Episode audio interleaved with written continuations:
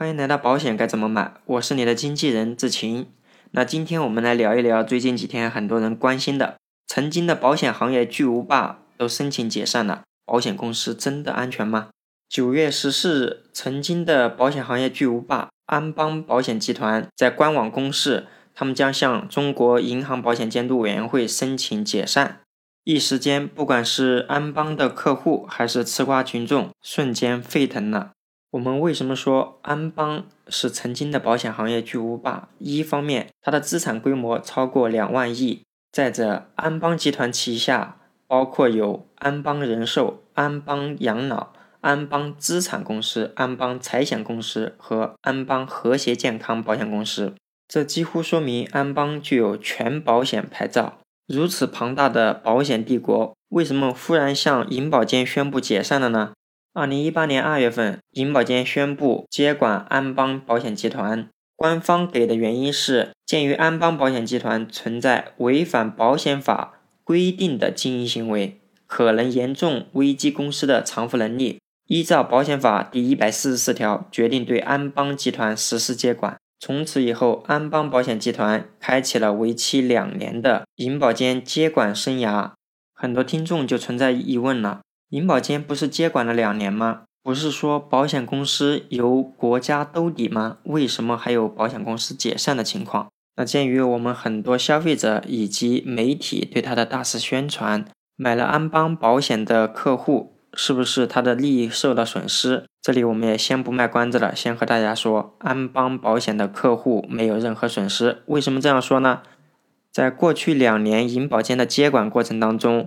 安邦人寿已经将它的股权转让给大家人寿，安邦养老转让给大家养老，安邦资管转让给大家资管，安邦财险也将它的部分业务、它的资产以及负债转让给大家财险了。安邦和谐健康也已经将它的股权出售给福佳集团、金科集团等公司。说到这里，你应该已经了解了，现在的安邦保险集团其实就是一个空壳。经过银保监会的接管以后，对于消费者来说，只是保险公司的名字变了，大家的利益没有受到任何损失。通过上面的事情，我们发现国家对于保险的管控是十分严格的。那保险公司真的安全吗？今天借着这个机会，再和大家聊一下。保险公司的实力背景都是非常强的，一定程度上说明保险公司破产的可能性相比其他行业是很低的。从保险法六十八、六十九、七十这三条来看啊，成立保险公司有三大类条件：第一个要得有钱，主要股东净资产至少需要两个亿，并且有持续盈利的能力，这才能成为股东。而且保险公司注册资金必须是实缴货币，最低的要求都是真金白银两个亿。有些公司的注册资金甚至于几十上百亿。像我们刚才说的安邦保险集团，它辉煌的时候注册资金是六百亿，是我们当时保险业界注册资金最高的。再者，这些管理层要专业啊，他们不能够唯亲适用，要有相应的专业能力，还要懂经营，因为在注册时就要向银保监递交，你要怎么去筹划。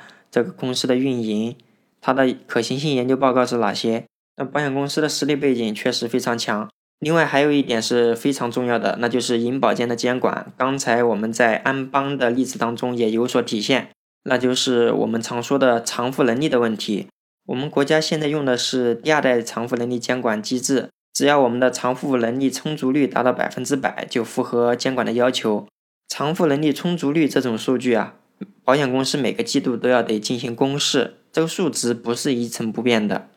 当然，这个数值也不是越大越好，越低当然也不会很好。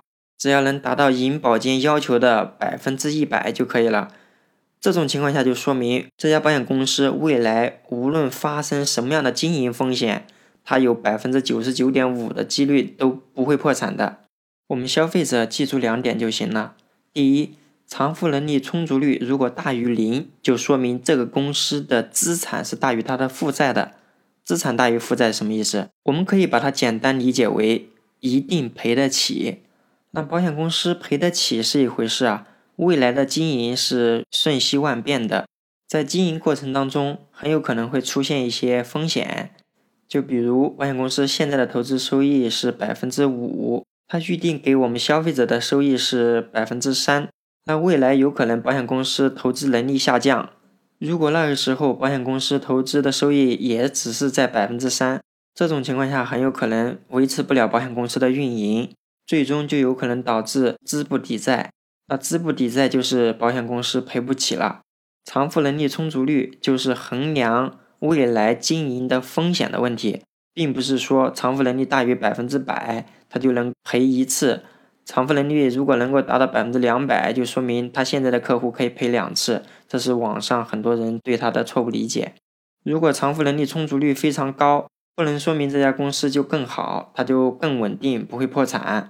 那恰恰说明这家公司的资金利用率是非常低的。从理财保险的角度来考虑，就是给我们消费者的收益是很低的；从健康保险的角度考虑，就是它的产品定价会很高。再说直白一些，就是产品会更贵。那有些人就担心了：偿付能力充足率这么严重，国家的监管严不严啊？我们通过安邦的例子就可以看出来，当一家保险公司出现偿付能力比较低的可能性的时候，国家就有可能出手干预了。那现实当中，如果一家保险公司的偿付能力低于百分之百，银保监会就可能对它进行相应的管控，就比如你要增加资本金，你要办再保险，你不能再卖保险了，新业务不能做，股东现在是不能分红的，等等一系列措施，保障我们消费者的权益，也保障保险公司的稳定运营。那接下来我要说一点，就是多重保障制度，这个是我们保险公司安全的多重保障了。第一个保证金制度。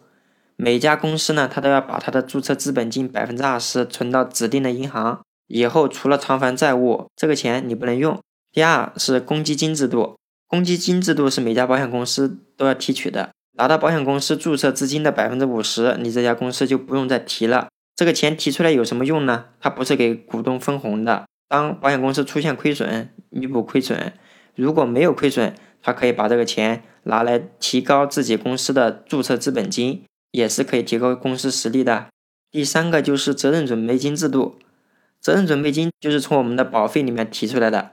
责任准备金不是保险公司的资产，是保险公司的负债，因为这笔保险责任准备金就是为了弥补我们未来千千万客户要赔的钱的。既然我要给客户赔的钱已经提取出来了，这是保险公司的负债，那只要我的实际资产大于这个负债，就说明我就能赔得起啊。那最后我要说的重点是保险保障基金制度。接管安邦集团的现在公司叫大家保险集团，大家保险集团的背后股东就是中国保险保障基金有限公司。这家公司是由国务院全资控股的。那其实我们每一笔保费当中都要提取一部分钱到保险保障基金，保险保障基金的实际运作人就是我们刚才说的中国保险保障基金有限公司。那这个钱提取出来有什么用呢？如果保险公司经营不善，保险保障基金就可以帮助险资恢复正常运营。我查了一下，二零一九年年底，保险保障基金的规模已经达到了一千四百六十点八二亿。那看起来这个基金的体量并不是非常大哈，但是它已经救助过很多家公司了。你看以前的新华人寿、中华联合财产保险公司和现在的保险巨无霸安邦保险集团。都是由中国保险保障基金出手相助的。不管是从现实发生的一些案例来说，还是银保监会给出的监管机制以及保障制度，还是中国的保险法这几个层面来看，我国的保险公司是非常稳定的。即便是法律上没有兜底的财产险公司，在面临实际的情况时，都会由国家兜底。那更不用说人寿保险公司了。好的，保险公司的安全性我们就聊到这里。